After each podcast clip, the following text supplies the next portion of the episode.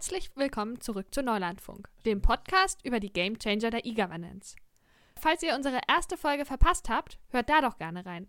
Dort haben Pia und ich mit Dorothee Bär, unserer ehemaligen Staatsministerin für Digitalisierung, darüber geredet, was das Onlinezugangsgesetz ist, wie es von der vorherigen Regierung umgesetzt wurde und woran es noch hapert.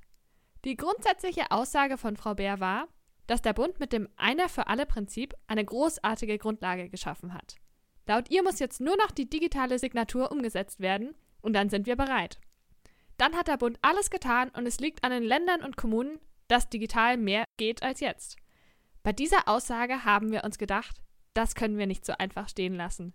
Deshalb kommen in dieser Episode die Kommunen zu Wort.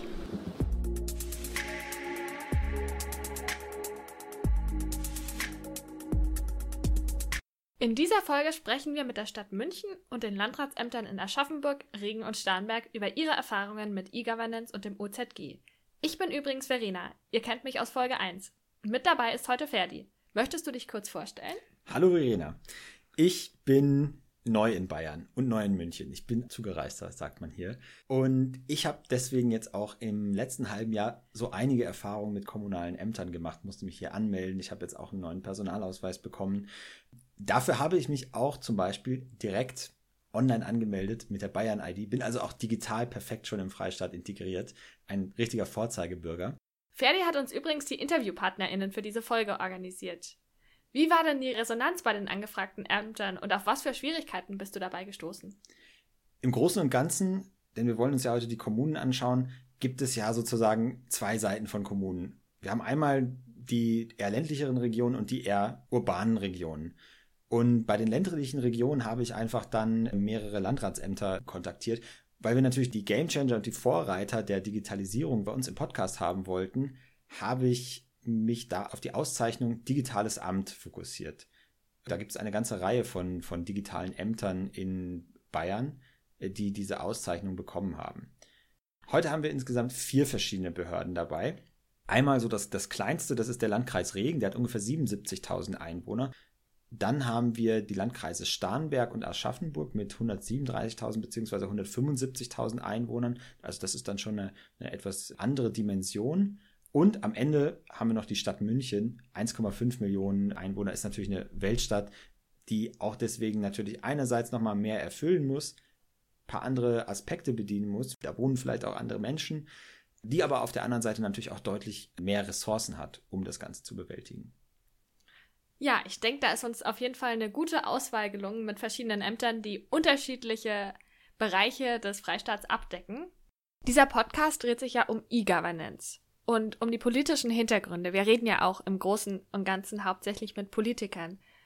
Allerdings lässt sich das Ganze natürlich auch nicht von der tatsächlichen Umsetzung der E-Governance trennen, nämlich dem E-Government. Deshalb haben wir uns einen Experten dafür mit ins Boot geholt. Das ist Wolfgang Glock, der Abteilungsleiter E-Government, Open Government und Smart City der Stadt München. Es ist, glaube ich, uns nicht so richtig bewusst gewesen, dass es ja eigentlich E-Governance und E-Government gibt. Die Begriffe werden im Allgemeinsprachraum ja auch dann, sage ich mal, sehr durcheinander geworfen. Können Sie das mal ein bisschen aufklären? Die Unterschiede, wo beginnt E-Governance, wo hört E-Governance auf und wo beginnt dann E-Government? Also wie kann man die beiden Begriffe auseinanderhalten? Äh, gut, äh, Governance ist ja immer so ein Thema der Steuerung. Ja, also praktisch, dass man etwas, etwas steuert und das E steht für dieses Digitale. So. Und jetzt in meinem Kontext ist es einfach die Verwaltung und deswegen ist halt eben dieses E-Government, ja, das ist deswegen für mich so der, der eigentliche Einstiegspunkt. Äh, die, die Steuerung, die ist sehr abstrakt im Digitalen, aber das Thema E-Government, das ist also meins. Da hm. gibt es noch das Open Government und dann gibt es die Themen, die bei mir auch noch liegen, das Smart City-Thema. Das spielt alles da an der Ecke ineinander, aber E-Government ist praktisch das Thema, dass man äh, ja hier die, die Online-Leistungen äh, der Verwaltung äh, bereitstellt, äh, dass man das 724 bereitstellt, dass man hier äh, die ganzen hm. digitalen Möglichkeiten den Bürgerinnen und Bürgern, aber auch der Wirtschaft bereitstellt. Das ist das Thema des E-Government. Wie läuft die Umsetzung von E-Government in einer kommunalen Behörde genau ab? 2012 bin ich zur Stadt gekommen. Da habe ich dann praktisch den ersten äh, die erste Beschlussvorlage gemacht, um auch das Thema E-Government äh, hier äh, zu platzieren. Damals wirklich unter der Flagge E-Government und Open Government. Das war also jetzt schon eine ganze Zeit her. Aber 2019 hat man erkannt, okay, wir wollen Digitalisierung strategischer angehen. Deswegen gab es auch die Digitalisierungsstrategie, die dort praktisch äh, jetzt postuliert wurde. Und eben nicht nur so eindimensional, dass man sagt, okay, das E-Government, äh, Verwaltungsdienste online bereitzustellen, ist Digitalisierung, sondern eben das mehrdimensional zu machen. Äh, eben Stadtgesellschaft, eben alles, was Digitales für die Stadtgesellschaft äh, hat Infrastruktur ist auch ein ganz wichtiges Thema. Äh, eben sowas wie öffentliches WLAN, ja, oder auch äh, eben die ganze Netzinfrastruktur in, in München. Sowas wird da adressiert.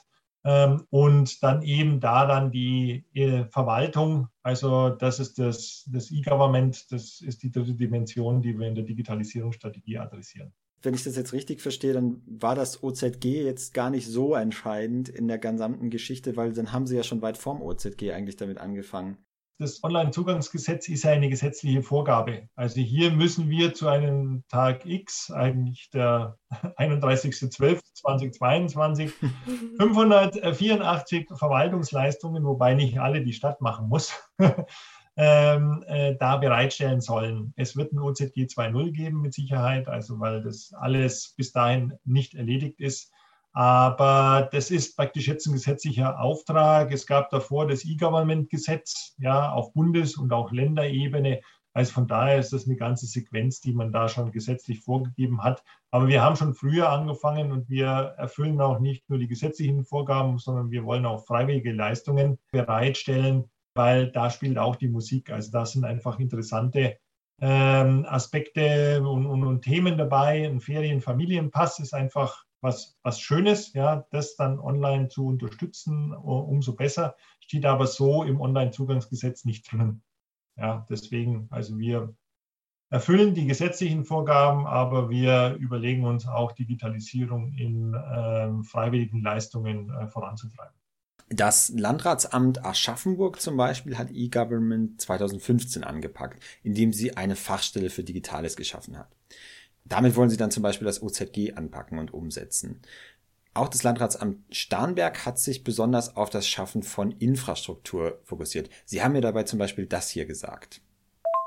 Der Einsatz digitaler Werkzeuge ist ein fortlaufender Prozess, der sich seit Jahren entwickelt. Großes Augenmerk wird auf eine gute, funktionierende IT gelegt und somit auf das ganze Tätigkeitsfeld unserer Behörde, nicht auf einen einzelnen Prozess. Eine solide und leistungsfähige Infrastruktur ist die Basis für darauf aufbauende Anwendungen. Neben der reinen Technik geht es auch um die Prozesse, die damit in Verbindung stehen. Beispielsweise hat das Landratsamt eine Zertifizierung nach der ISO 27001 und dem IT-Grundschutz des Bundesamtes für Sicherheit in der Informationstechnik. Im E-Government steht momentan die Erfüllung der Anforderungen aus dem OZG im Vordergrund. Dazu möchten wir gerne zunehmend zentrale Lösungen nutzen, zum Beispiel EVA-Dienstleistungen oder Services aus dem Bayern-Portal. Es ist also eine Mischung aus zentralen Lösungen vom Bund und Ländern, kommunalen und individuell im eigenen Haus erstellten Lösungen. Wenn ich im Privaten digitalisiere, ist das ja schnell gemacht. Dann lade ich meine Fotos in die Cloud hoch. Aber bei einer Kommune sieht das Ganze natürlich anders aus. Was kommt da denn alles zusammen? Beim Einsatz von digitalen Werkzeugen von Behörden müssen etliche technische, rechtliche, finanzielle und organisatorische Aspekte berücksichtigt werden. Bedeutend ist die Vielzahl der betroffenen Verwaltungsleistungen in einem Landratsamt. Über 600 laut Bayern-Portal. Der Unterschied zum Privaten ist vielleicht, dass man hier jeden Trend auch mal mitgehen kann. Das kann eine Behörde nicht. Hier muss man schauen, dass man mittelfristig und langfristig denkt. Im Privaten ist es auch eine wesentlich kleinere Datenmenge, die verarbeitet wird. Man kann hier mal was ausprobieren. Bei einer Behörde muss man auch mal beobachten und schauen, wo geht es hin und geht man den Trend mit oder nicht. So ist man vielleicht im Privaten einfach etwas flexibler und als Behörde muss man einfach auch gewisse andere Dinge beurteilen und auch berücksichtigen. Herr Glock, was verändert sich denn da noch einmal, wenn man jetzt von einer Kommune wie dem Landratsamt Starnberg zu einer Kommune der zehnfachen Größe geht, also der Stadt München? Es ist schon, schon eine komplexe Sache, weil wenn man dann bestimmte Dienste umsetzen will, dann diskutiert man halt über Altverfahren vielleicht. Ja, dann müssen die abgelöst werden. Äh, man hat halt hohe Fallzahlen. Man muss auf die äh, optimale Abwicklung dann achten. Also es ist schon eine gewisse Herausforderung. Ja. Aber weil Sie vorher gefragt haben, äh, wo steht denn da München? Also so schlecht sind wir im Vergleich nicht denke ich oder hoffe ich. Ja. Also wir haben doch, es gibt da immer wieder so Studien. Äh, da war kürzlich auch was, äh, wo eben, ich glaube, Nürnberg und Bremen oder sowas, die waren also da vorne weg. Aber auf jeden Fall, München hat auch gut gepunktet, wie es da original so stand. Äh, und so schlecht sind wir da nicht unterwegs. Auch bayernweit gibt es allerdings solche Auszeichnungen. Zum Beispiel die Auszeichnung Digitales Amt. Worum es dabei genau geht, hat uns Robert Fischer aus Starnberg noch einmal erklärt. Das Bayerische Staatsministerium für Digitales verleiht die Auszeichnung Digitales Amt an alle bayerischen Ämter, die im Bayern-Portal mehr als 50 Online-Verfahren hinterlegt haben. Spielen solche Auszeichnungen eine Rolle? Beeinflusst das die irgendwie? Ist das eine Motivation? Ist das eine Belohnung für gute Arbeit? Oder kann man das eigentlich auch weglassen? Mm, nee, ich finde ich find schon, dass es eine, eine Motivation ist. Gut, äh, ob jetzt 50 Dienste, weil das ist äh, praktisch da die, die Schwelle, ob das jetzt der Weisheitsletzter Schluss ist, weiß ich nicht. Also man könnte vielleicht so einen Preis dann machen, so Bronze, Silber, Gold und Platin, ja, also und die Platin-Variante wäre dann das, wo man hin will, ja. Aber es ist auf jeden Fall eine Wertschätzung. Ich finde es auch gut, dass Bayern das so macht, äh, dass es da so eine Auszeichnung gibt, die man jetzt auch niederschwelliger vielleicht erreichen kann. Und für uns ist es schon eine Motivation. Also wir können nach außen dann wirklich nachweisen, dass wir digital unterwegs sind. Aber es kann bei den 50 nicht reichen. Also das eben der, der Anspruch ist halt einfach viel mehr Online-Leistungen bereitzustellen und die auch umfassender bereitzustellen. Also nicht nur eine Fassade, sondern eben auch das dahinter dann für die Verwaltung optimal bereitzustellen. Das sieht die Landrätin aus Regen, Rita Röhrl, ganz ähnlich. Die Auszeichnung Digitales Amt allein wäre nicht der Anspruch. Von dem Titel haben die Menschen nichts. Unser Anspruch ist es, dass Menschen von den digitalen Leistungen profitieren und sie auch nutzen. Auszeichnung ist daher eine sehr schöne Belohnung und Bestätigung der Arbeit vor Ort und Anlass, damit weiterzumachen. Und diese Auszeichnung sollte Bürgerinnen und Bürgern auch zeigen, dass auch eine ländliche Region mit der Digitalisierung Schritt halten kann und hier attraktiv bleibt. In der letzten Episode, und das haben wir am Anfang auch schon erwähnt, haben wir mit Dorothee Bär gesprochen. Und sie hat letzten Endes gemeint, dass der Bund bisher sehr gute Arbeit geliefert hat und dass mit den Einer für alle Leistungen, also den EFA-Leistungen, jetzt die Länder und Kommunen an der Reihe sind. Sehen Sie das auch so oder muss man das ein bisschen differenzierter betrachten. Ja, da tut sich so ein Bund halt sehr leicht. Also der Bund gibt da die Vorgaben. Das ist halt zentral organisiert. Das ist eine Organisation, die macht Steuern. Super, ja, und Elster ist schon lange unterwegs. Aber die, das ist schon eine sehr, sehr einfache Sichtweise. Ja, also das sind, wir haben ein zentrales Verfahren und das haben wir jetzt online bereitgestellt. Kann man schon postulieren, aber wenn man jetzt ins Detail reinschaut, dann müsste man wirklich fragen, haben Sie alles online umgesetzt? Weil wenn man das OZG umsetzt, gibt es diese 584 OZG-Leistungsbündel. Bündel heißt, da sind ganz viele Verfahren dahinter noch. Ja? Und da müsste man jetzt wirklich in einem äh, danach einander durchgehen und wirklich mal fragen, ist jetzt wirklich alles online möglich? Das würde ich jetzt nochmal zurückfragen, weil es gibt so eine Definition, ein OZG-Leistungsbündel ist erledigt, wenn eine Leistung an irgendeiner Stelle in Deutschland äh, existiert ja, gut, also das ist schon ein bisschen naiv, wenn man dann sagt, wir sind fertig. Sage ich jetzt einfach mal, auch wenn das eine ganz andere Ebene ist. Natürlich, als Kommunen hängen wir im Endeffekt dann wiederum an den Ländern dran.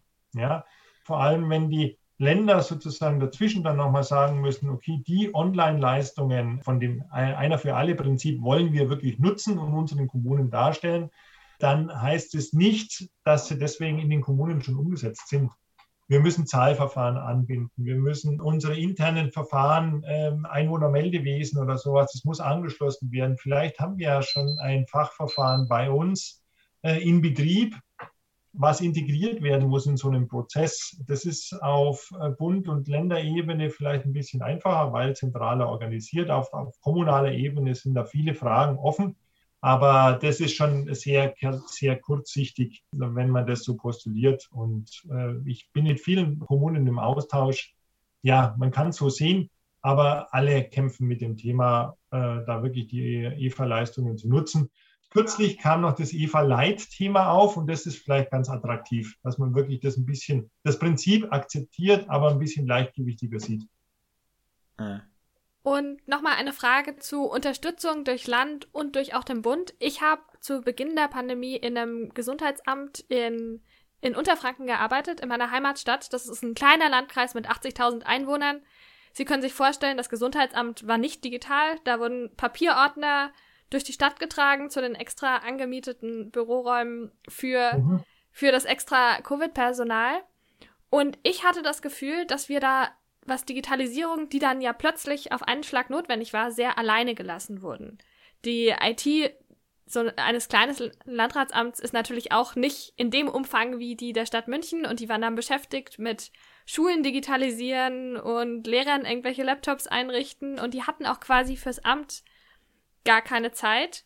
Irgendwann kam dann im Spätsommer BISIM, die bayerische Lösung für Kontaktpersonennachverfolgung, die wahrscheinlich für die für die Arbeitsweise der Stadt München gar nicht so schlecht war, aber die für ein kleines Landratsamt mit niedrigen Fallzahlen auch nicht geeignet war. Und dann plötzlich kam irgendwann im Dezember die SORMAS-Lösung vom Bund, die dann plötzlich auch wieder schlagartig, alles Schlag auf Schlag, hätte eingeführt werden sollen ohne quasi die Prozesse dahinter zu verstehen. Und ich als damals Zuständige für die Digitalisierung der Kontaktpersonennachverfolgung habe mich da sehr allein gelassen gefühlt und wenig unterstützt und hätte mir stattdessen schon im Mai 2020 eine digitale Lösung, die zur Verfügung gestellt wird, gewünscht. Sehen Sie das auch so oder sind bei Ihnen auch so Fälle vorgekommen? Oder fühlen Sie sich da doch besser unterstützt, weil Sie vielleicht auch den direkteren Draht zum Land haben? Wir haben erstmal daran gearbeitet, unsere eigenen Leute praktisch äh, digital zu unterstützen. Ja, ob das jetzt Infrastruktur war, die sehr kurzfristig bereitgestellt wurde durch unsere IT. Und das hat sehr gut funktioniert. Wir hatten da ein bisschen Vorlauf schon, dass wir uns einfach mit diesen Online-Themen schon länger beschäftigt haben bei der, bei der Stadt München. Also auch mit, mit, mit Zugängen, mit Infrastruktur bereitstellen, mit WLAN-Infrastruktur, die wir in Gebäuden haben. Also von daher hatten wir da ein bisschen, eigentlich einen ganz guten Start. Diese Landes- und Bundlösung, das hat uns genauso, äh, denke ich, äh, getroffen, wobei ich da ein Stück weg bin. Also ähm, wir haben für die Fachbereiche praktisch explizit Lösungen gebaut. Also für die wurde nicht vorkonfektionierte Systeme bereitgestellt, sondern eben für deren Bedarf ausgebaute und definierte Systeme äh, dann, dann umgesetzt. Auch die Online-Formulare, die wir also für die Corona-Erfassung und für diese ganze äh, Meldungen, die da überall von den Schulen kommen müssen und so weiter, das haben wir für die nach deren Wünschen gebaut und haben die auch in entsprechende äh, Verfahren integriert, wenn, wenn möglich. Bei dem Bereich, aber auch in anderen Teilen, würden Sie sich da mehr Unterstützung quasi von oben wünschen?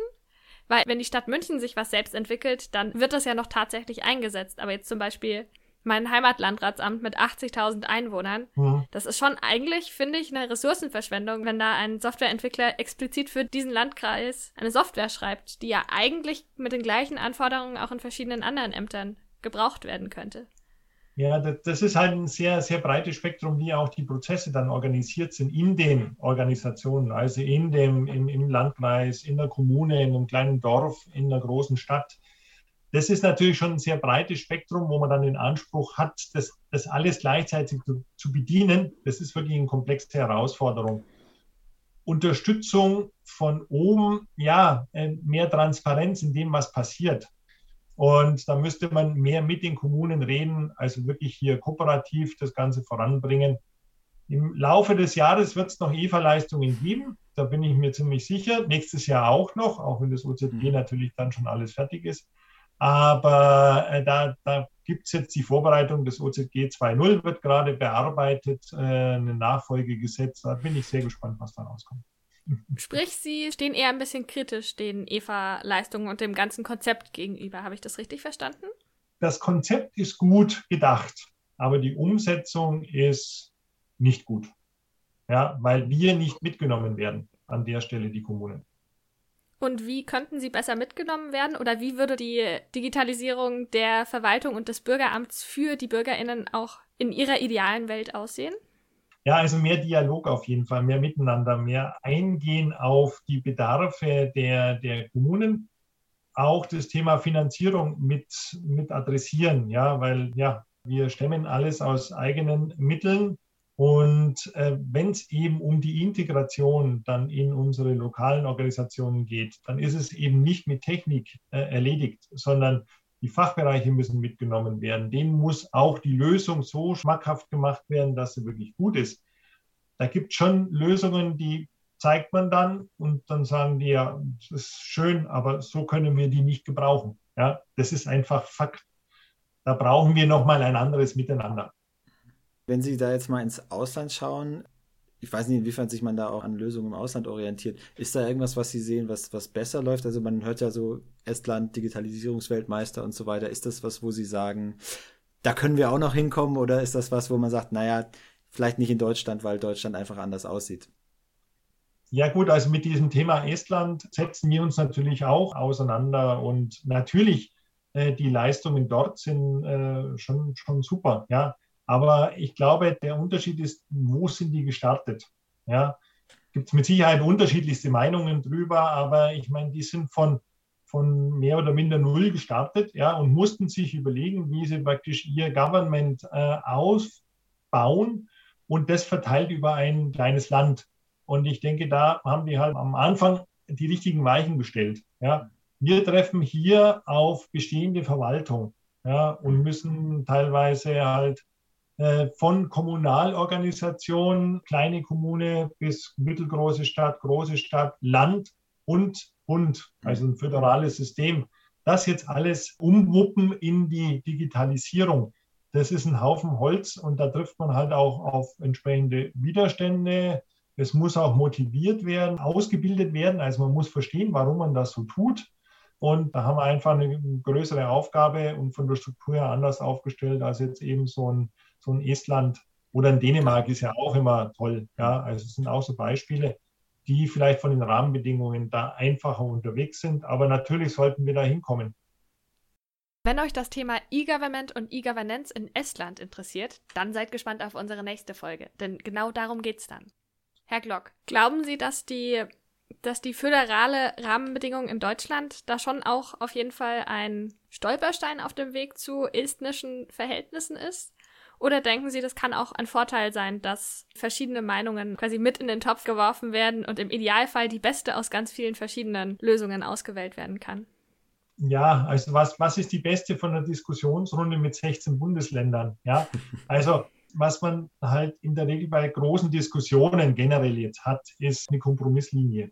Und das ist halt die Frage, ob der Kompromiss das erreicht, was jetzt eben ein Tallinn hier einfach postuliert. Also manchmal braucht man vielleicht die Vorgabe von von oben schlichtweg.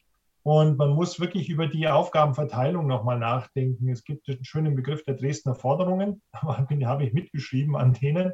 Und da muss man einfach wirklich das System nochmal diskutieren. Also eine, eine Kfz-Verwaltung, ja, jetzt in einem föderalen System damals hat das gut funktioniert. Man hat es von zentral auf die Kommunen, wo ja eigentlich das Ganze abläuft, dann verlagert. Aber in der Digitalisierung jetzt wäre jetzt vielleicht wieder die Zentralisierung da sinnvoller und da äh, praktisch die, die Online-Zugänge dann dezentralisieren. Dieser föderale System funktioniert in den alten Zeiten, aber jetzt mit der Digitalisierung ist es vielleicht jetzt eben notwendig, wieder bestimmte Dinge zu zentralisieren, weil man es jetzt einfach kann. Und das sind Diskussionen, die noch laufen werden. Und eben in großen, großen Systemen ist es immer komplex, weil es geht um Zuständigkeiten, es geht um Personen, es geht um Abgrenzungen. Äh, und ja, da hoffe ich, dass wir einen konstruktiven Dialog in Zukunft führen und äh, alle ihre Belange reinbringen können. Wenn Sie jetzt mit Frau Bär und der momentanen Bundesregierung am Tisch sitzen würden, was würden Sie denen gerne sagen und was würden Sie gerne von denen hören oder welche Zugeständnisse würden Sie gerne bekommen? Ja, also mehr, mehr Transparenz. Also erzählt mal, was, was praktisch äh, denn die Planungen wirklich sind und setzt euch mit, den, mit denen, die dann die Aufgabe vor sich haben, mal zusammen. Also eben die kommunale Ebene einfach wirklich adressieren und äh, nicht abstrakt dann zu behaupten, man hat ein, äh, ein, ein Leistungsbündel erfüllt, indem man ein, ein, einen Dienst bereitstellt. Auch das Thema Bürgerorientierung nochmal hochzuhalten. Also wie bedient man wirklich diese Dienste? Das ist also wirklich komplex, wenn ich einen Online-Dienst jemandem erklären soll, ja, und der soll echt wichtig funktionieren, wirklich auf diese Bürgerorientierung, auf die Nutzungsorientierung achten. Und dann so Themen wie Authentisierung, wie der neue Personalausweis. Also da brauchen wir einfach andere Lösungen. Das ist einfach, das, das versteht ja keiner, ja, hm. das, das zu nutzen. Also es ist zwar ja. jetzt äh, der nächste Schritt, dass man das Ganze auf eine Wallet bringt und, und so weiter. Aber da bin ich echt gespannt, wie die Lösung ausschaut. Ob das leichtgewichtig funktioniert. Und ansonsten, ja, also die Wahrscheinlichkeit ist sehr gering, dass ich mit der Frau Bär an einem Platz, an einem Tisch sitze. Wer weiß, uns hat sie ja schließlich auch ein Interview gegeben. Genau, also mal unterhalten, äh, die Sichtweisen auszutauschen, das wäre mit Sicherheit ganz interessant. Vielen Dank, Herr Glock, für Ihre Zeit. Das war wirklich sehr, sehr aufschlussreich. Ferdi, was nimmst du daraus mit in dein Gespräch über estnische E-Governance? Also wir haben verschiedene Gesichter von E-Governance und E-Government gesehen. Wir haben kleine Landkreise wie Regen gesehen, wir haben Aschaffenburg und Starnberg gesehen und wir haben auch die große Stadt München gesehen. Also schon allein in Bayern haben wir unheimlich viele verschiedene Gesichter und ich habe schon mal nachgeschaut, die Stadt München ist zum Beispiel größer als äh, der gesamte estnische Staat. Das heißt also mit diesen ganz vielen verschiedenen Gesichtern, ja, das sehen wir dann auch noch mal wieder im Föderalismus, da ist es natürlich ein bisschen schwierig, E-Governance so eindeutig umzusetzen, wie wir das jetzt in Estland vielleicht gesehen haben. Was ich allerdings mitnehme, und das hat der Glock auch gesagt, ist das Thema Transparenz. Und das ist die einzige Art und Weise, wie wir mit so vielen verschiedenen Gesichtern vernünftig arbeiten können, Transparenz ist. Das ist etwas, das wir in Estland schon sehr viel sehen. Und darauf freue ich mich, da mehr darüber zu erfahren. Das könnte ich nicht besser sagen. Dann bleibt mir jetzt nichts anderes zu sagen als vielen Dank an euch fürs Zuhören. Für die Redaktion für diese Episode zuständig waren Pia Nietzsche, Ferdinand Baune, Saim Sari und ich, Verena Vogt. Ein ganz besonderer Dank geht an Annika Prakisch aus dem Landratsamt Aschaffenburg, Robert Fischer aus Starnberg, Landrätin Rita Röll aus Regen und Wolfgang Glock, dem Abteilungsleiter E-Government, Open Government und Smart City der Stadt München. Schaltet gerne auch beim nächsten Mal wieder ein, wenn es wieder heißt Neulandfunk.